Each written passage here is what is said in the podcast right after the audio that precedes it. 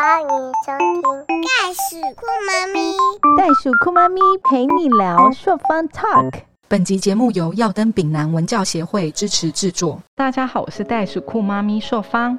朔方是一千两百三十五克的早产儿袋鼠妈妈，这是我们袋鼠酷妈咪陪你聊勇敢妈咪系列。从以前到现在，我们的教育一直在训练我们成为跟别人一样的人。只要表现不符合大众期待，贬义的、责备的态度就会迎面而来，帮我们贴上不听话、怪胎的标签。如果你生了一个所谓特殊的孩子，你会如何看待他的不一样呢？你是否能够承受众人的眼光跟评价？今天我们很开心，我们邀请了两位特别来宾。第一位特别来宾呢，上次有来过，然后也是我们非常熟悉的小冬瓜的物理治疗老师曾怡锦老师。Hello，郑怡锦老师。Hello，大家好，我是儿童物理治疗师郑怡锦，现在目前在桃园的医疗院所工作，也有接长照居家儿童物理治疗的服务这样子。服务对象大部分都是像是一些发展迟缓、脑性麻痹、染色体基因问题的一些孩子等等。哦，了解。今天另外一个特别来宾是我们的地球妈妈，来跟我们分享她的小孩是威廉氏症加 ADHD 还有自闭特质的小朋友。Hello，我们的地球妈妈。Hello，苏芳好，老师好。Hello，你好。Hello，你好。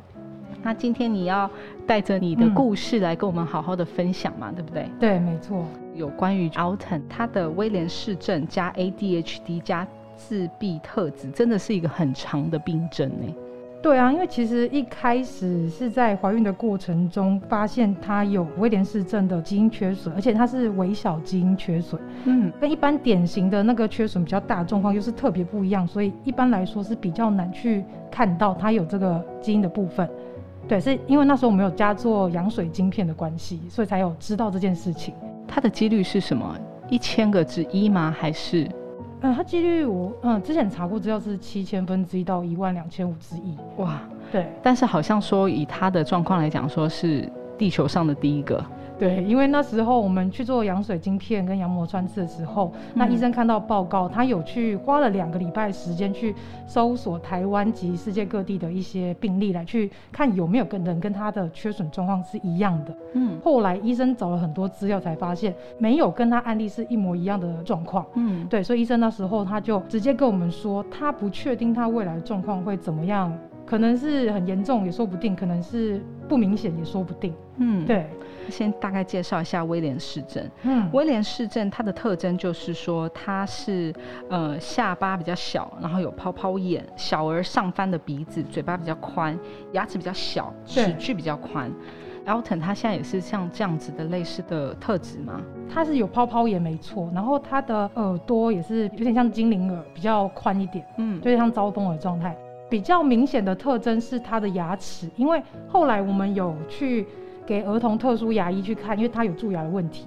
那后来台大的特殊牙科的医师有说，呃，威廉斯症小朋友本身他的牙齿会比较小，他的齿距也会比较密集，然后也会有就是咬合不正的状况。那刚好他都符合。了解。小冬瓜在出生的时候啊，在保温箱的时候，医生就有跟我提醒说，你的宝宝很像是 William syndrome 威廉氏症。嗯所以我对这个名称有一点点的印象。今天邀请了地球妈妈跟我们分享，在看我们在做的这些资料啊，有关于心血管的问题，然后还有体重比较轻。Alton 体重比较轻吗？嗯，他那时候出生其实还好，算是标准内，只是他后来在成长阶段的时候，他体重的确都是偏轻。像他现在已经五岁了，但是他体重才维持十六公斤，哦就是上不去。可是他要吃很多，嗯所以就不知道他到底吃的东西吸收到哪里去。心血管有这些问题吗？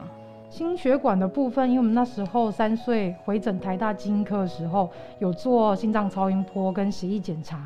那后来，呃，血液检查是只有就是血钙有超过一点点的问题。那心血管的部分的话，心脏超音波去做检视之后，有发现都是正常的。对 good。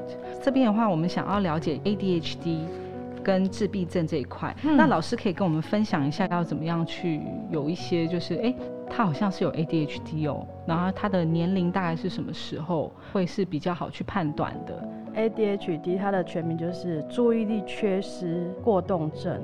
这类的孩子，其实在一岁半、两岁之前，他很难发现，是因为孩子那时候都还蛮好动的。嗯，那通常都是在开始到接近两岁的时候，孩子要学会坐在安静的坐在那边吃饭，然后或者是玩玩具，但是他却可能没有办法好好的坐着，坐没两下他就想要下来玩，然后一直跑来跑去，精力旺盛的孩子这样子。这样听起来，我儿子好像有类似这样的状况，哎，他就是很很躁动啊。对，所以他很难评估，对不对？对。如果你觉得这孩子他可以跑跑跑跑，然后又可以安静的坐下来五分钟左右，其实那还算是正常。OK，但是他有可能就是他没有办法控制，他只要听到一点声音，或者是他看到什么，然后他就马上就想要下来，然后离开椅子去那边玩啊或干嘛之类。有时候你可能要稍微观察，但是我们不会说觉得他一定就是，主要还是要经过医院的专业的一个评估。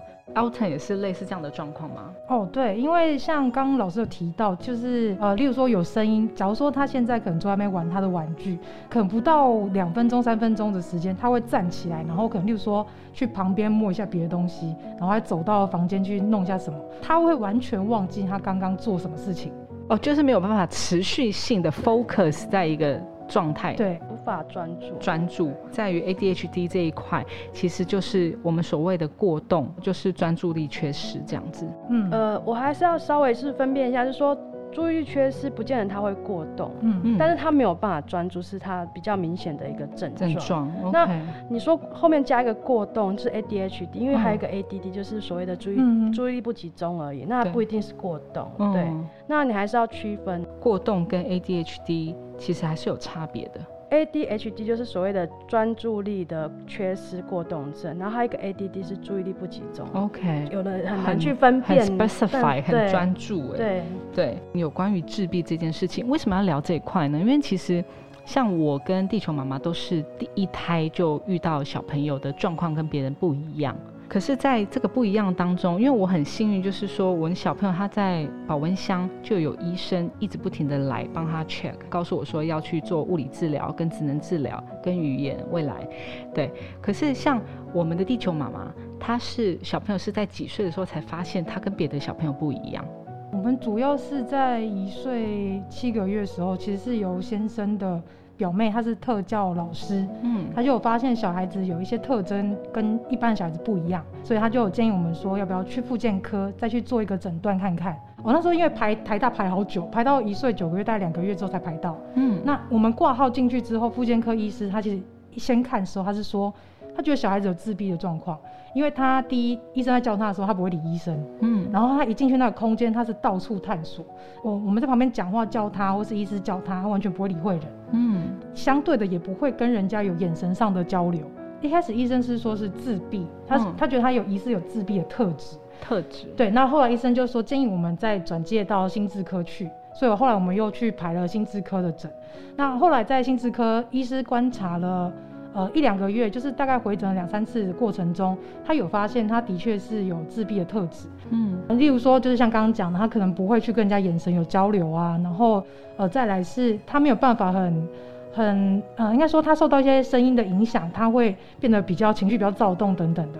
就是医生就评估说他应该是有自闭的状况，蛮特别。他说他是品质不良的自闭症，所以他就说那个叫泛自闭。他说自闭症光谱好像一千多个，所以他认为这其实不是症状，他其实他说这是一种人格特质。想要请教一下甄老师，那有关于自闭症的小孩，你应该也碰到不少吧？对，有被归类到自闭的时候，他一进来的时候，你会怎么样跟他互动？一开始只要是第一次来到门诊的话，然后我们接触他之后，我们会先很跟孩子打招呼，对，就是比如说嗯 “hello 某某某，我是谁”，我会跟他自我介绍。如果已经确定他是有一点那个自闭特质的孩子，他有可能一到我们的治疗室的时候，他第一个他会先看左右，嗯嗯他会环顾，然后他就跑起来了，嗯嗯嗯，对对对，他不会管你现在在哪个地方，他就你说跑走的意思吗？他就跑进治疗室，他就看到很多玩具，他就想要来拿，想要来玩。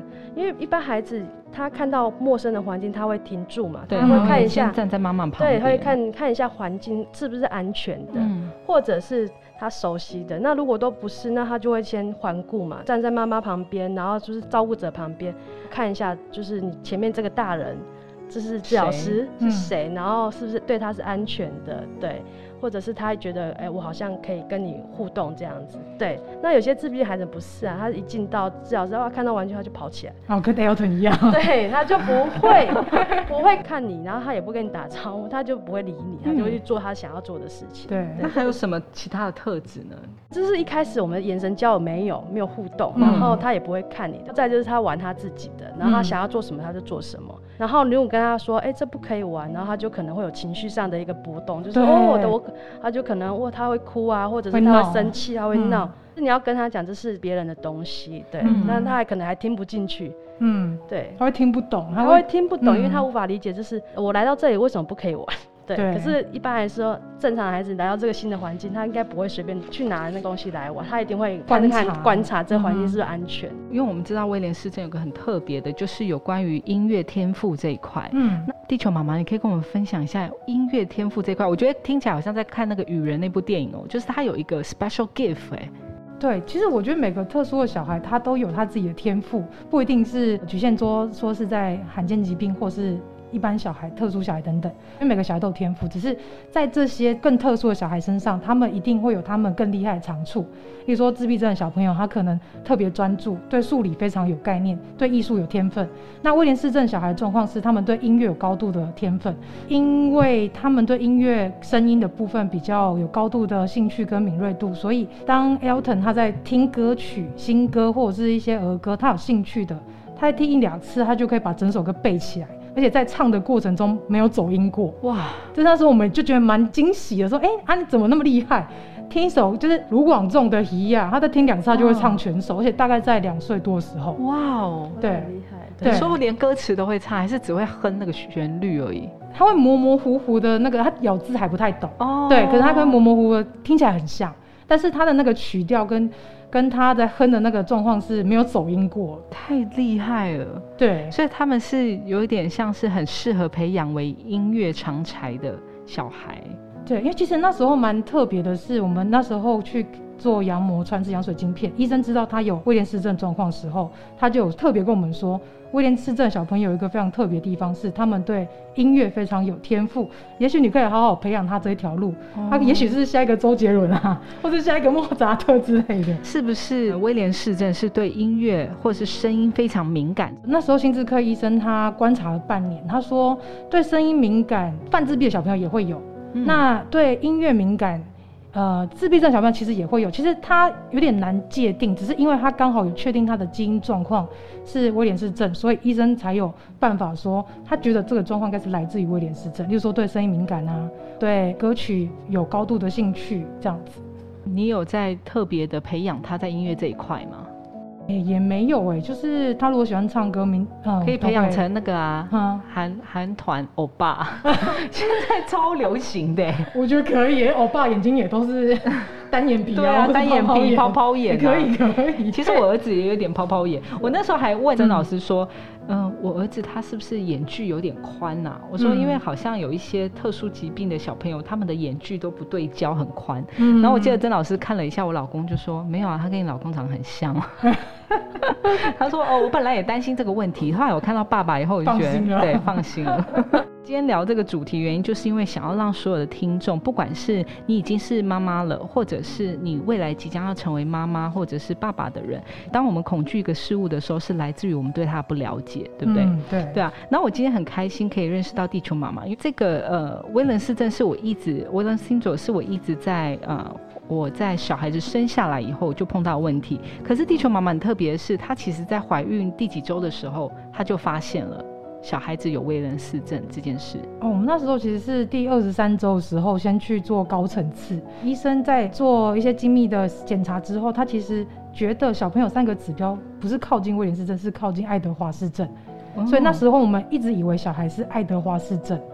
对，然后所以那时候医生说，例如说他有叠纸啊，然后心室中隔缺损以及嗯脉络虫，就是他脑袋里面有两个小水泡，应该是要在二十三周左右时间应该是消掉的，但是它还存在，而且还不小。所以那时候医生就认定说，可能是有爱德华氏症的状况，就是第十三对染色体的基因缺损。那后来医生就建议我们赶快去做羊水晶片跟羊膜穿刺。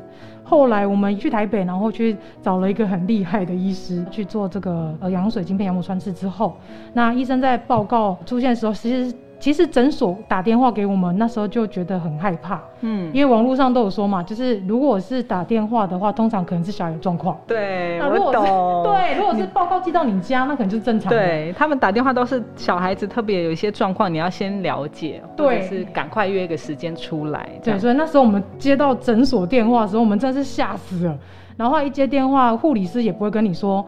呃，小孩子怎样？他只会说你们赶快回来看报告，跟我们说哦，医生会再跟你做解释。嗯，那我们大家问护理师，他当然不会跟你讲。回诊之后，医生就看了一下报告，然后就说，呃，他其实不是爱德华氏症，他是威廉氏症，但是第七对染色体上面有零点二七 MB 的缺失。当时听到的时候，你的心情是如何的呢？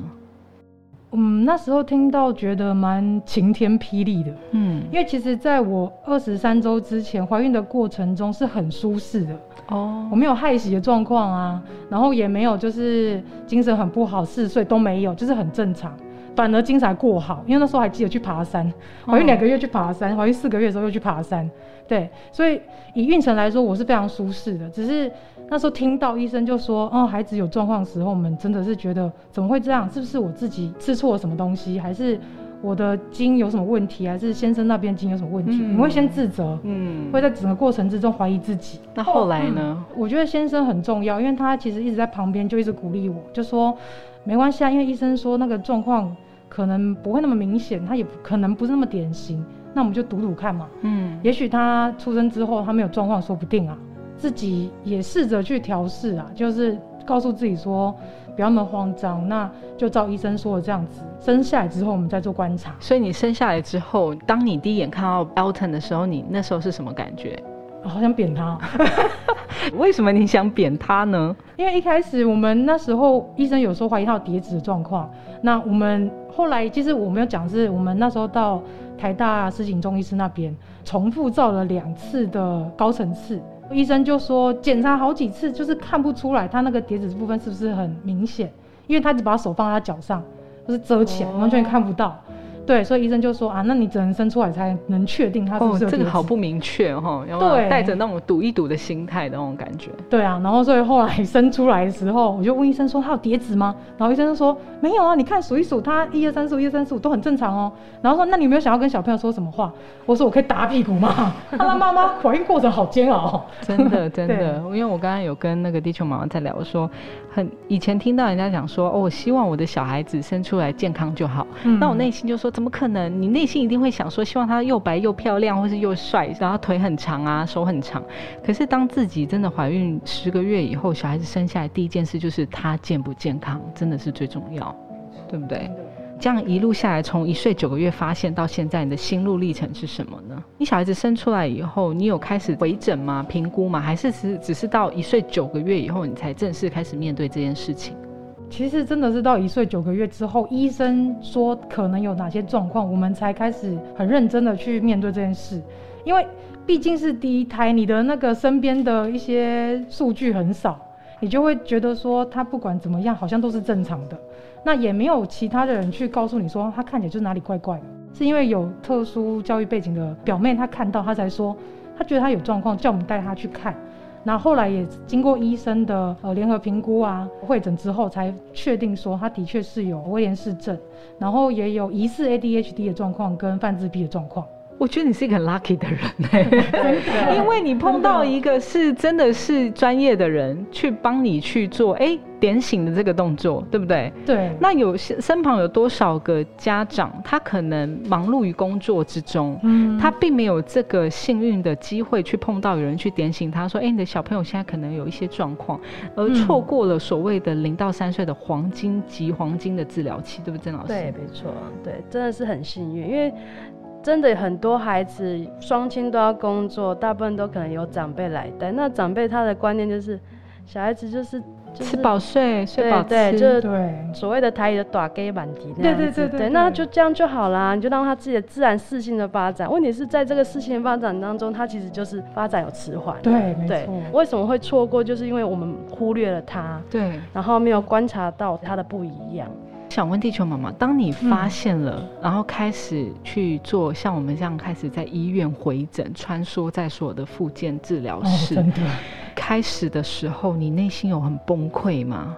一开始我觉得是蛮崩溃的，会觉得说我小孩真的有这么严重吗？嗯，也会怀疑说是不是医生有讲错？我就觉得他看起来很正常啊，就是会进入一个怀疑自己、怀疑医生的状态。嗯嗯但是后来你自己去做一些功课，去找很多资料，你才发现，对耶，我小孩真的有状况，你才会开始想说，好吧，医生既然建议我们去做哪一些治疗，那我们就积极的带他去做治疗，这样。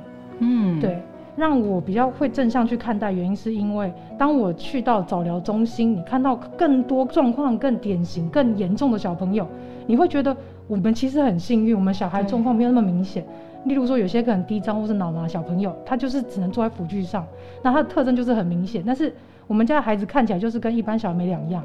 看到那些家长，看那些小朋友这么辛苦的状态下，你会觉得自己非常的，嗯很 lucky。对，会觉得很幸运。嗯对，我跟你一样是有相同的看法。虽然说，当我开始穿梭医院的时候，很多人都我的朋友啊，嗯我家人都会说。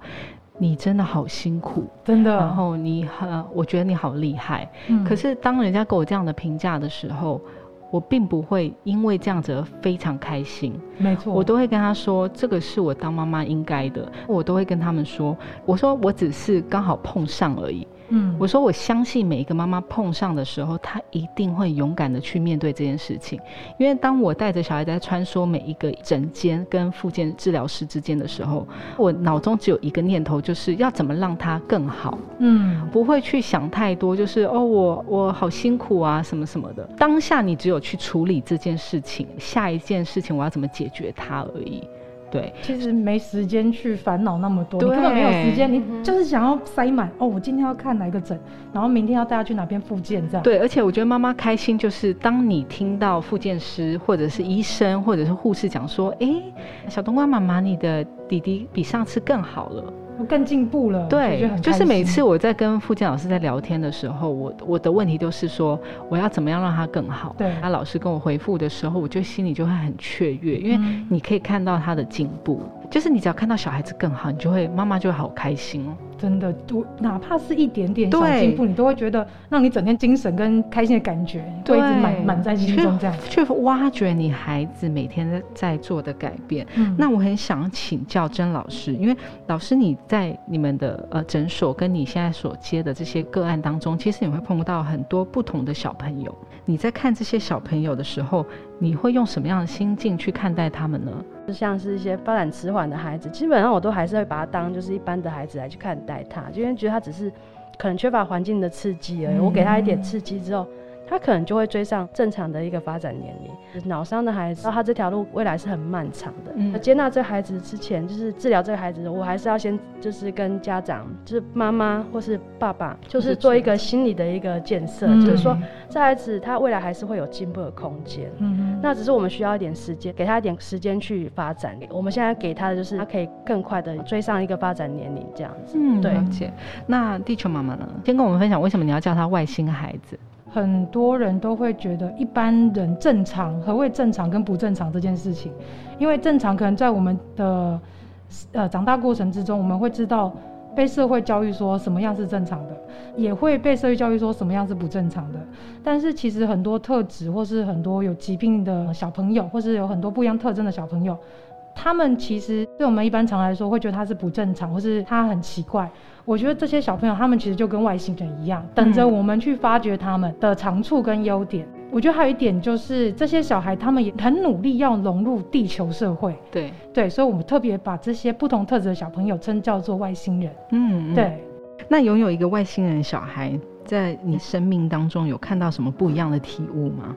我觉得还蛮多的，因为嗯，你顺便补充一下，地球妈妈有另外一个小朋友对 Alton 是四岁，已经将近五岁的小孩，嗯啊，刚满五岁，刚满五岁。对，那另外一个是 Colin，对，有另外一个弟弟，一岁八个月的孩子。对，因为其实你很容易看到他们两个的不同，尤其在成长过程当中，对不对？没错，你就会很自然的把弟弟跟哥哥当初的那个年龄的阶段，你会做一个比对。例如说，哥哥当初他好像发展没有像弟弟这么快，有这个比较之后，你就会发现，哎，弟弟的状况，然后再加上我们，其实我们带腰疼回诊或去复健的时候，都会带弟弟去。我觉得蛮好的，是那边的治疗师他们会帮你看，就说哎，弟弟最近的进程怎样啊？他会顺便帮我们做个评估。哦，对，所以那时候治疗师也说，嗯，弟弟的进展都还蛮正常的。对，听到就会哦，还好弟弟是正常，那哥哥的状况其实也进步很多，那就不用那么担心了。嗯，对，带着老大的心路历程啊，嗯，你会不会后悔说啊，当初怎么会生下来？或者是说你有任何一种不同的体悟？因为我为什么问这些问题呢？因为有一些嗯，可能还没碰到，或是碰到这件事情的人，我觉得第一个念头就是要不要生这件事情。嗯，因为我曾经就是还有遇到医生问我说：“那你这样还要治疗吗？”嗯嗯，真的对。然后我当下是愣住，我就觉得。它是我的身体的一块肉，你怎么会觉得说我不要治疗？对啊。可是我相信有很多人，可能不是你这个角色的人，而是外围的角色人会有这样的疑问：说，那你还要生吗？嗯。那你当初这件事情有没有 pop up 在你的脑中？从来没有诶，说实在，嗯，从那时候检查出来是有状况，到生下来，到一路到现在他五岁阶段，我们都没有去后悔过。呃，是不是要拿掉他或生下他这件事情？我们是确定是要把他生下来的，因为其实后来我的产检医生曾经有跟我讲过一句话，他说，孩子就是父母的礼物，是上天给你的礼物，所以不管他是什么样的状况，你都应该要把他好好的捧在手上去珍惜他，因为他就是生命给你带来给你最好的礼物。对，所以我一直把这句话放在心中，然后也一直看着他这样的状况，我会觉得。对，他是我的礼物，所以我们从来没有想要说去放弃他，或者是，呃，甚至是去否定他的任何状况或存在等等。听起来非常感动。其实我们这样录，其实它很短暂。嗯，地球妈妈她有一个自己的频道，那你要不要帮我们大概介绍一下？如果有听众朋友他希望再更了解有关于 Alton Calling 的生活，还有你的整个心路历程跟你们的日常相处的时候，我觉得他们可以去更关注你的频道。嗯，对。我的 podcast 节目是《外星孩子的地球日记》，我主要是在一边是在观察 Elton 的状况，然后跟大家做一些报告。很多家长如果家里有特殊小孩，他们不知道哪边可以。得到帮助，或者得到像妈妈的鼓励团这样，大家互相安慰、互相鼓励。对，所以我觉得成立这个频道主要原因是希望让这些家长知道，你们不孤单，就是我跟你们是一样的，我们是可以一起努力的，一起来为孩子做点什么。另外还有就是，我有特别邀请一些成年的患者，例如说，我曾经有录过一集是 ADHD 的成年患者，嗯，他也是 Podcaster 哦，对，那最近是跟一个脑麻生的 Podcaster 录音，嗯，就是把他从小到大的一些经历整理出来，让家里有这样特质的小朋友的家长可以知道，哦，原来他长大会变成什么样子，才不会觉得很迷惘、很害怕。对，所以我陆续有去找一些成年的一些患者，跟家中有特殊小孩的家长来去做个访问跟访谈。就，呃，另外一个也是主要是希望说让大家可以知道说，呃，当身边的有这样的状况，你不要害怕。他们跟一般人没两样，因为本来人本来就不一样了。对，我们透过去了解、去认识，都可以增强对社会上标签化这件事情。对，减少标签化，让他让大家都融入在一个社会当中。对，我希望这个社会是能够更包容一己的，然后可以更尊重彼此，尊重每个不一样的生命。对，这算是我成立这个频道的一个宗旨。对，我觉得想要听更细节，然后更多生活分享，就可以去关注我们地球妈妈的频道。那到最后尾声的时候，我很好奇哦，我想要问曾老师，那你看过这么多小孩，他们其实每一次每一个小孩身旁都要大概有一两个来陪伴的人吧，对不对？对对。那你对他们的想法是什么？你对勇敢妈咪的定义是什么呢？嗯，我基本上对。父母亲，尤其是妈妈的角色，我觉得他们是非常的勇敢跟伟大。主要原因是因为他们在孕育生命的开始的第一天，他知道他的身体就开始起了变化。嗯，那包括身体、心理、荷尔蒙的改变。那在这个过程当中，十个月缩短不短。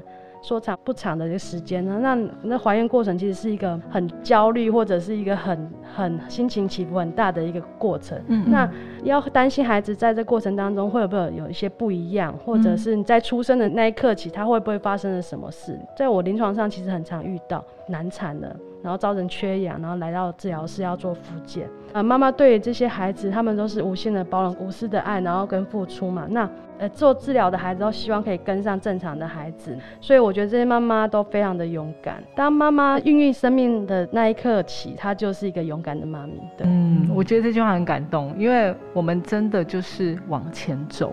嗯，那地球妈妈跟我们分享一下你对勇敢妈咪的定义吗？嗯，其实我觉得刚刚这老师说的都差不多了。我觉得勇敢妈咪还有一个最重要一点是，你面对未来无知的一些挑战，对，你其实是可以去正面迎击它的。就是关关难过关关过那个概念，对，没错，你不会去害怕，然后你会用一个更正向的态度去面对每一个挑战。太棒了，今天非常棒，可以邀请到两位来袋鼠库妈咪陪你聊啊，勇敢妈咪的这个系列，一个不一样的孩子造就了一个很不一样的妈妈，在她的人生当中开始散发自我独特的光芒。那我们今天节目录到这边，我们要来做一个 ending 了。非常开心，今天地球妈妈分享她的勇敢故事，也谢谢曾老师来给我们一些专业知识的补充。节目最后，我们为自己跟其他的勇敢妈咪一起打气吧！Keep going, keep fighting，相信自己，勇敢前进。拜拜。